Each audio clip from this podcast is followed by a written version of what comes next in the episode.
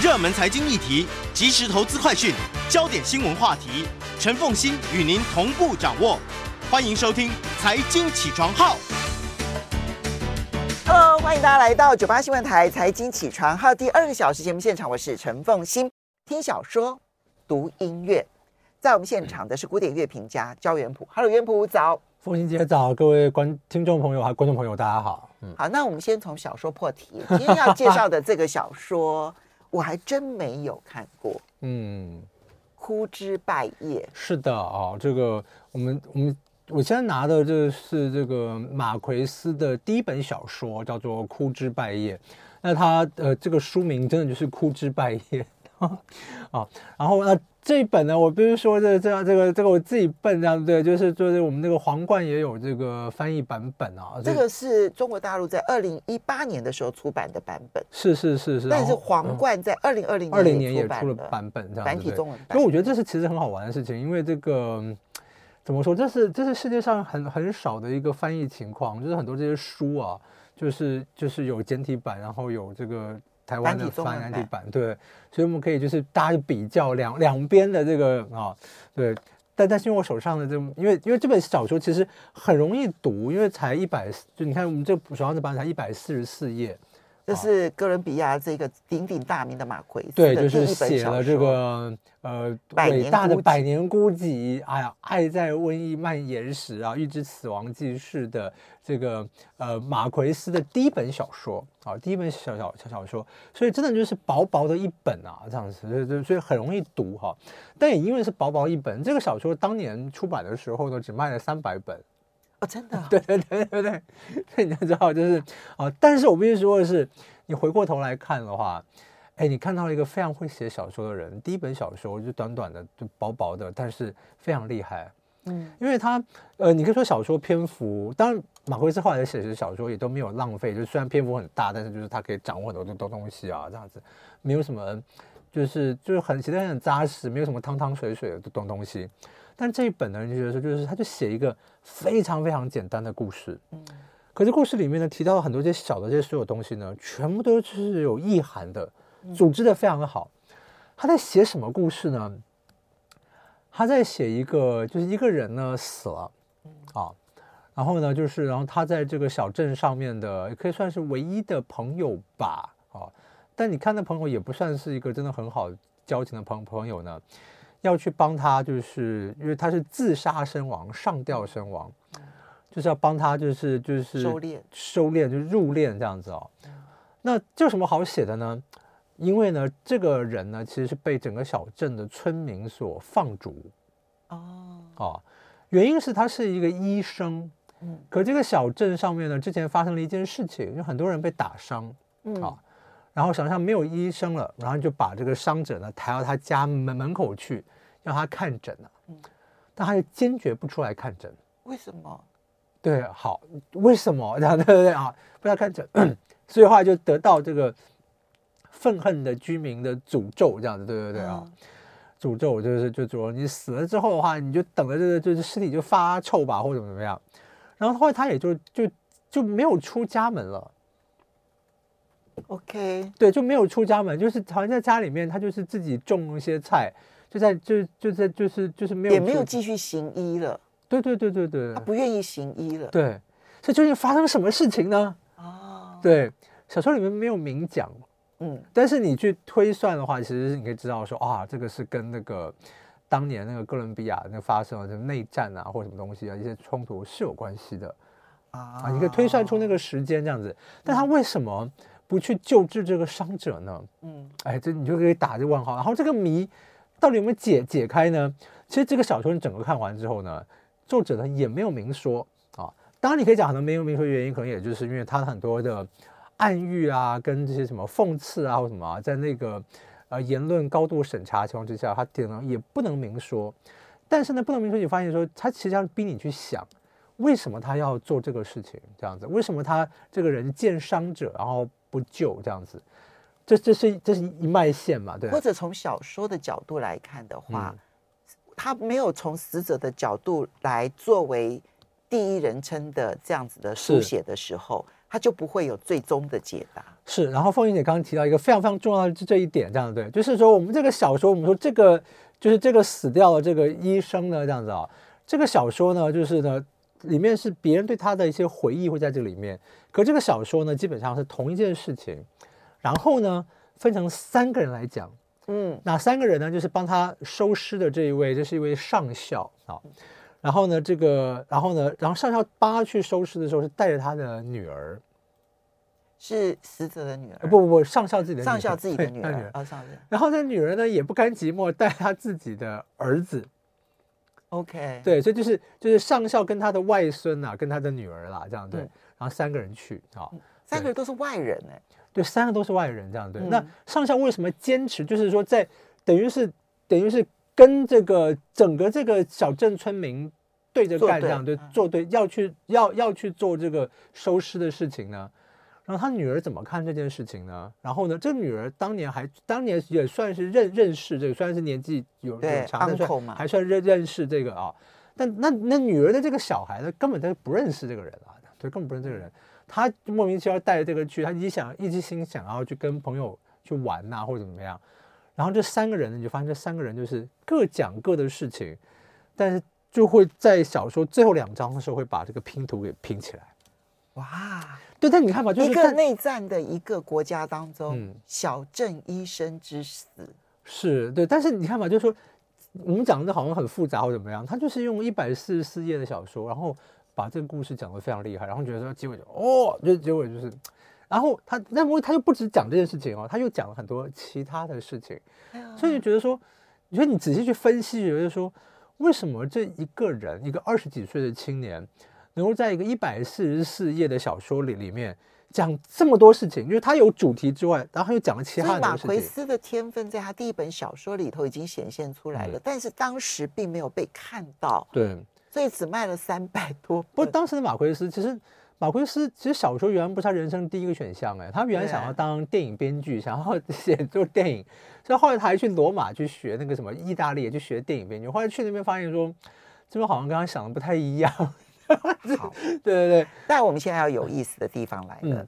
呼之半夜，我们过去讲的古典，嗯，就是听小说、读音乐。我们希望从小说里头听到的音乐是可能他提到的，也有可能是，而且尤其是那个音乐，有可能是推动剧情往前进的。嗯，所以你越是懂得那个古典音乐，嗯，你在读小说的时候，其实你就越有那个意外的收获。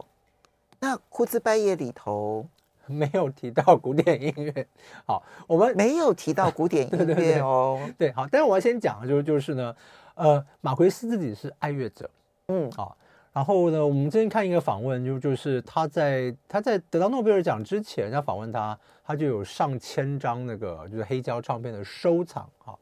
那如果你真的是要提古典音乐的话，哈，其实像《百年孤寂》里面，但是他其实我觉得很有趣，他越写到后面。古典音乐的引用就越多，其实跟村上春树一样啊，对，对，就越来越放肆，对，越来越放肆。因为《百年孤寂》相对来讲还是他比较，就是他一传还变之前就写吧，后面还有当然就是我们说爱在瘟疫蔓蔓延时啊，那对岸是翻成这个霍乱时期的爱爱情，他他到他最后一本小说这个《苦寂回忆录》，那更是充满了古典音乐啊，好，所以就就就是说音乐这一脉对他来讲非常重要啊。再加上呢，就是说他在整个这个我们说这个拉美的这一种呃文学意识里面，有一个有一个人一定要提，叫做卡彭蒂尔。嗯，卡彭蒂尔就是是马是影响马奎斯那一代人的一个文学理论家，也是小说家，但他也是音乐理论者。好，嗯。所以，我们在这一段呢，进入广告之前，我们先来听一段音乐。音乐，你听听看，这音乐像什么？对，我们猜测一下，猜测一下，今天焦元溥要用什么角度去谈《枯枝败叶》里头的古典音乐。嗯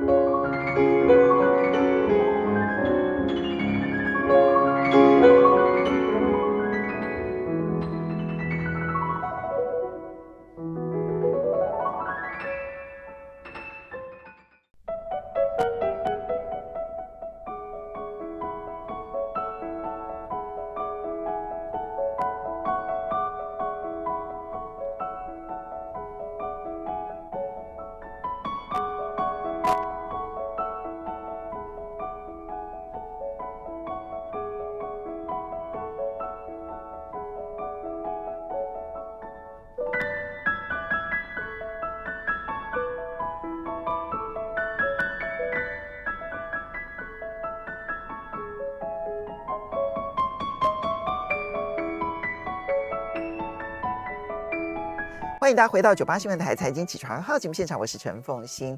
那么在我们现场的是古典音乐评家焦元溥。今天听小说读音乐呢，听的小说是《枯枝败叶》。是的，马奎斯的第一本小说，在二十几岁就写出这样的作品哦。对，但我们读的音乐要解答一下。呃，刚刚在前一段广告之前，那个音乐是谁的音乐？嗯那一位哦，那位是以前波兰大钢琴家，叫 Friedman 哦，就是很多人心目中可能弹肖邦弹最好的人之一啊。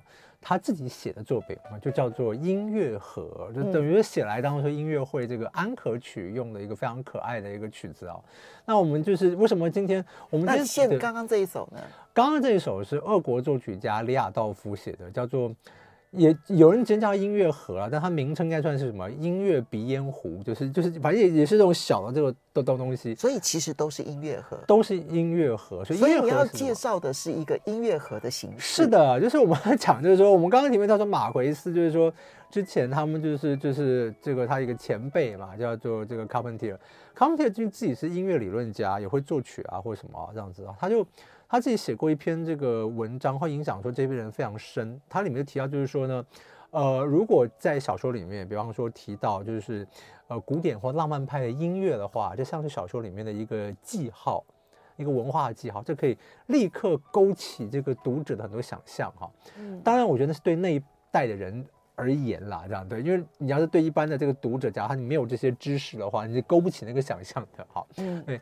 但是呢，你可以看到，就马奎斯他用什么东西的话，就是说，我们说嘛，就是一个小说，就无论是他是写一个一百四十四页的小说，或者是四百页的小说，哈，对，他写东西就是说，他完全知道他为什么要写这个东西，嗯，他的所有的意向和这个东西的话，他不会是没有理由的，嗯。在这小说第三章呢，就讲到这个医生啊，就是后来就死掉这个人这样子啊，就刚到他们这边的这时候呢，他做了一个什么动作呢？他就是拿出了一个音乐盒，然后就上发条，嗯，就音乐盒上面，所谓音乐盒就是都会有一个舞跳舞的一个娃娃嘛，在上面，对对对，这样，对对对，然后然后就转那个音乐盒，然后音乐盒开始动这样子哈，然后这个意象就是第三章的时候就是讲他中中做这个事情。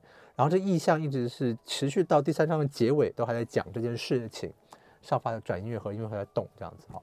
好，那马奎斯为什么要写这个事情呢？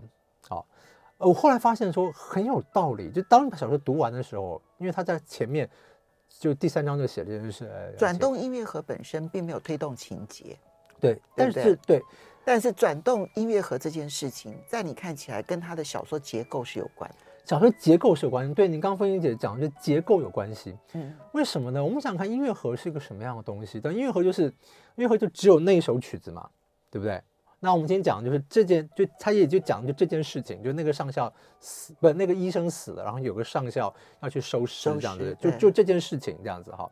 然后他直接讲就是说这个这个上当这个医生当当时做了什么事情，被整个小镇的人给诅咒啊、唾骂，然后就上校要去。要要去违逆大家的意见，要去做这个事情，好好，就就整个是早就在讲这件事情就对了，好好。但是我们说嘛，这音乐盒，音乐盒你去转，等音乐盒开始去音乐播放出来的时候，它会从这件事情的开头开始，就那曲子的开头开始播放。常常不是，对不对？常常不是嘛，对，你可能播就你可能音乐盒可能是从那个曲子的结尾最后一段才开始播，然后播完之后，然后再从开头开始播，是吗？对，或从中间或者怎么怎么样怎么样。对，所以音乐盒是这样子的一个形式嘛，就是它播放音乐，它同一首曲子，可它是这样的形式。这个小说也是这样写的啊。对，就当我去看这小说的时候，因为它是，所以它的每每一个段落，他要去讲这个医生到底遭遇到什么的时候，嗯、常常会没头没尾。对，可是你会真正进入情节。是，就是特别是嘛，就我们说我们，因为他是从他是从这一个上校上校的女儿跟上校的外孙。这三个人，因为三个人去那个地方，然后那女儿就觉得说，她就是说，爸爸带我来应该是壮胆吧，因为 对，因为因为对，就是因为小镇的人都这样，对不对？他一个人去，对，对不对？对，就拉我来这样子。他说我也根本不想去，这样对不对？然后他也知道说，就我妈其实也不想这样，对不对？那个外孙就根本就更不知道发生什么事情，更无厘头。但是三个人的视角去拼贴出来整个故事，对，所以有些人就所以所以你看的时候就说，哎。你有些是从这边有这边，但是因为因为小说篇幅其实就是不长，哦，因为如果小说篇幅拉得很长的话，你当读后来会迷迷路。对，小篇幅也不长，所以它真的像一个短短的音乐盒，一个这个作品嘛，短短一个，对不对？哦所以你即使你是先从一半开始知道这个故事，或者知道后面的故事，但你自己可以把它拼起来，所以你自己把它拼成就同一个曲子啦。所以我们刚刚听到的两首都是音乐盒，嗯、对不对？对，都是音乐盒，都是专门写给，然后最适合成为音乐盒的音乐。对对对对对对对对，就那个曲子的写法就像音乐盒。你看音乐盒就是就这个故事，而且它里面就是就是我觉得马奎很厉害，就是它不只是故事这个方式哦，它连叙述方式，就比方说它里面，比方说比如说妈妈这里面就是这个女儿的这角色，比如说讲了三段，就是三行话，这三行话可能会原封不动的再由他的儿子再讲出来。啊，就跟音乐盒一样啊，就是就是就是这样，对对对对对对。所以你看了小说，就是觉得说，哇，就是说，包括音乐盒这个意象，也就是在于说，马奎斯怎么样去写这个小说，他让这个小说就是写的这个叙事的手法，像是你在一个音乐盒的一个这个拼贴的一个过程。所以你觉得音乐盒这种音乐形式有启发了马奎斯写这个小说的结构吗？可能有，或者是他想到，就是说这音乐小的方法，就是其实跟音乐盒一样，就他也把这个意象，他也非常清楚、非常聪明的，在第三章就告诉你了，就第三我就有个音音乐盒。我们来听一下啊、哦，接下来你带来这首曲子呢，同样是李亚道夫，对，但对不对？但是呢。把把它编成管弦乐这样。我们这段节目一开始的时候呢，听到的是钢琴版本，钢琴版原版。那现在听，现在你带来的是同一首曲子的管弦乐版。对，它会不会比较不适合音乐盒呢？我我们来听一下，听听看，听听看，对。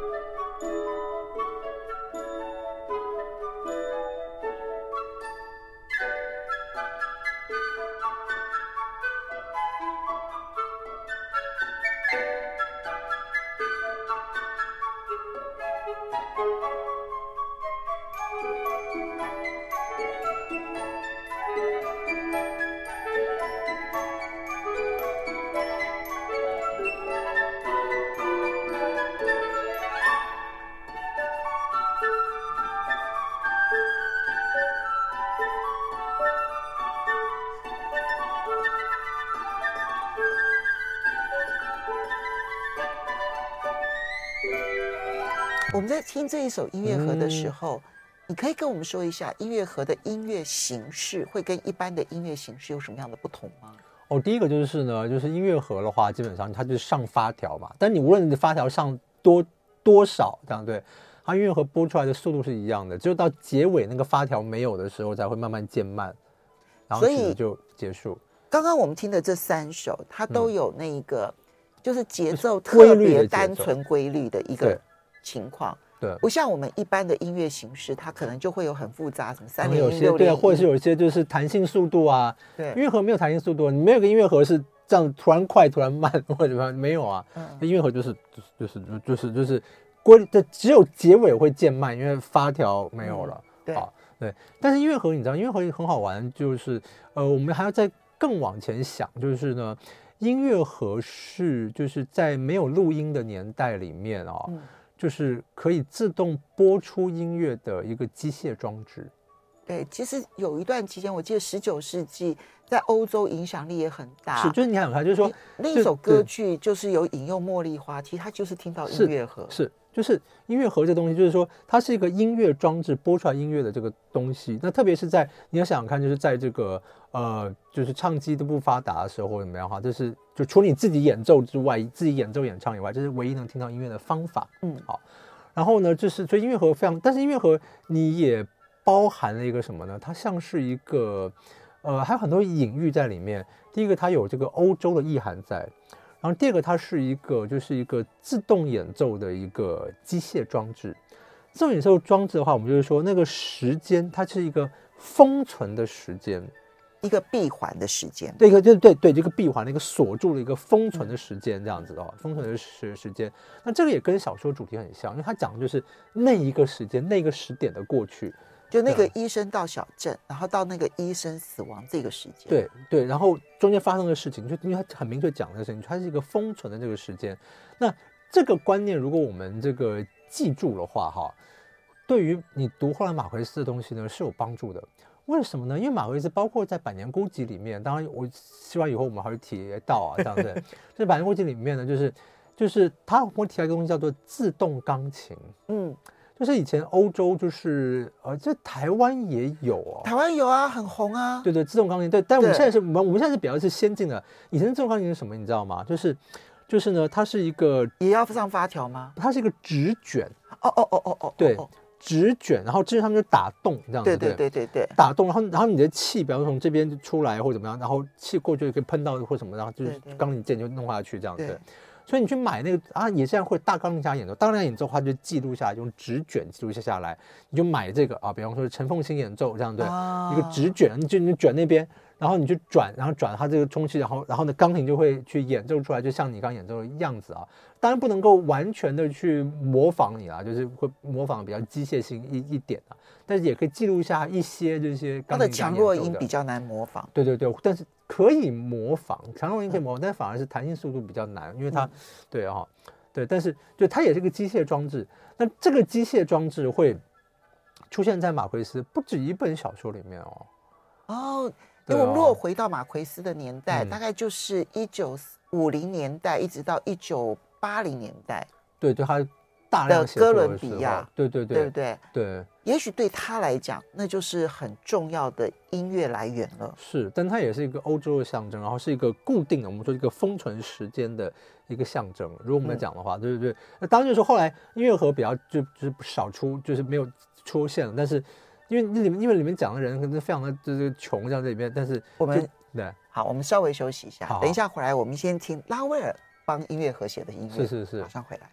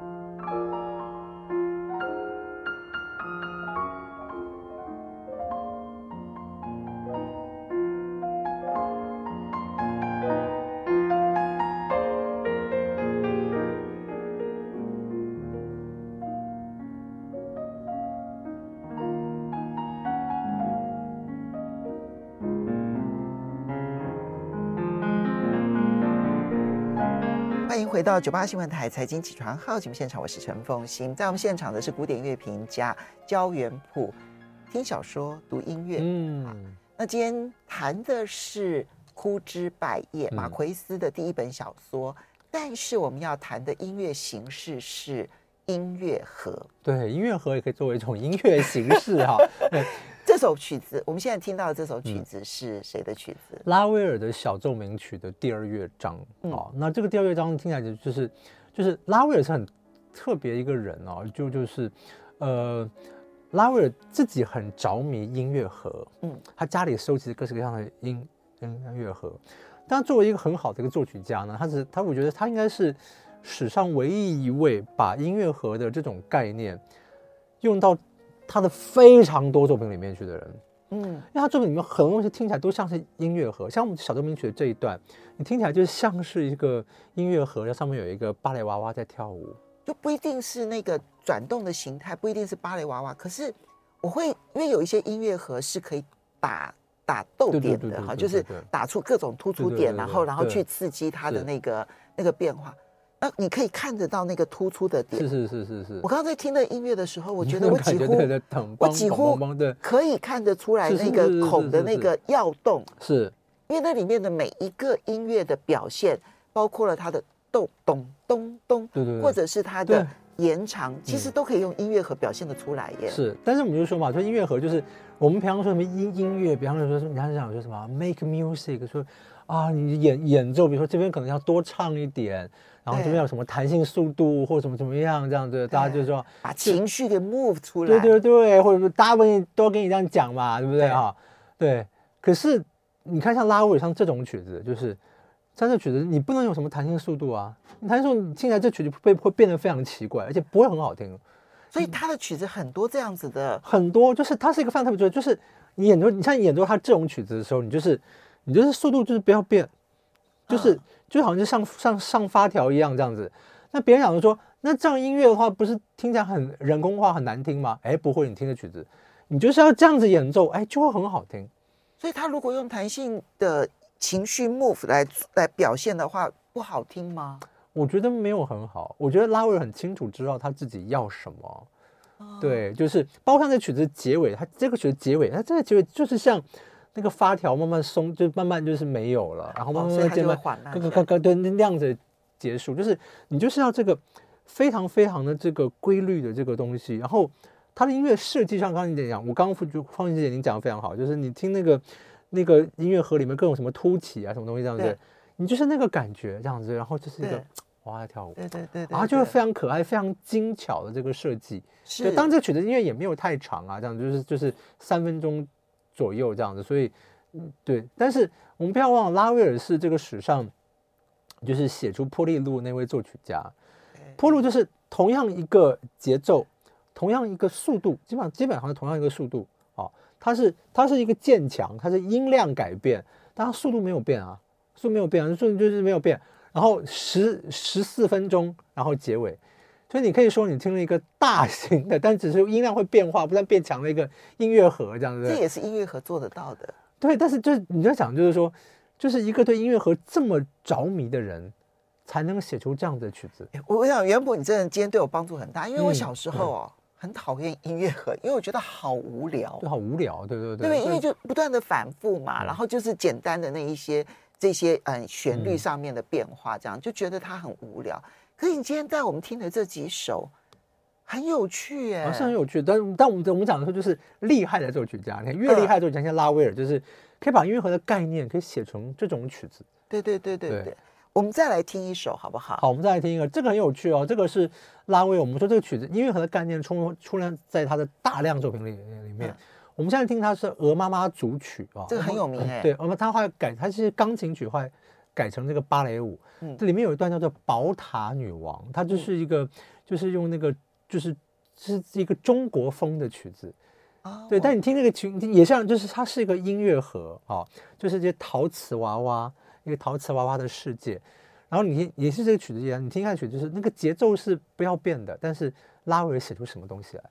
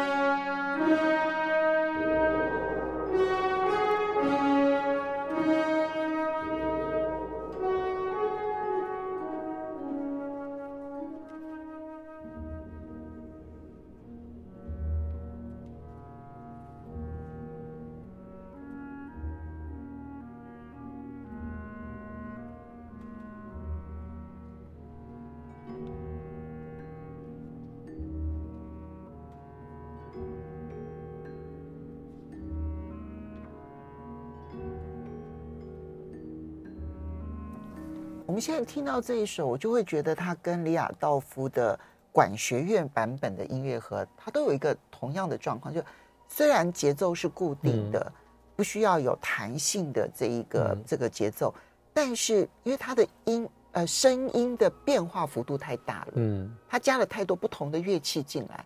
这是我们一般音乐盒很难做到的。当然啦，当然不会啊。所以我们说是拉位，但是它就我们说是把音乐盒的概念，嗯，他可能用到他的非常多的作品里面。不，我这样这样听起来的话，因为看起来音乐盒其实在十九世纪的时候，恐怕对于欧洲很多的大音乐家影响非常的大。是，比如说我们刚刚讲那个杜兰朵公主，对不对？哈，普契尼，普契尼有公开说过，他其实就是听到了茉莉花的音乐盒。那那个茉莉花的音乐盒，应该是一些远洋渔船的这一些、嗯、啊，远洋的这一些船员们到了中国之后，听到了这个民谣，然后做成了音乐盒，然后再回来，他再把它听到了之后，他很厉害，他听完了之后，就那个音乐的那个本身的嗯、呃、声音旋律都是对的。只是节奏不一样。对啊，但但但但但作曲家可以是自己去做设计啊，或怎么样。嗯、对，当然我们也不知道那个就是当年这个一百年前的茉莉花唱的跟我们现在唱的是不是一样？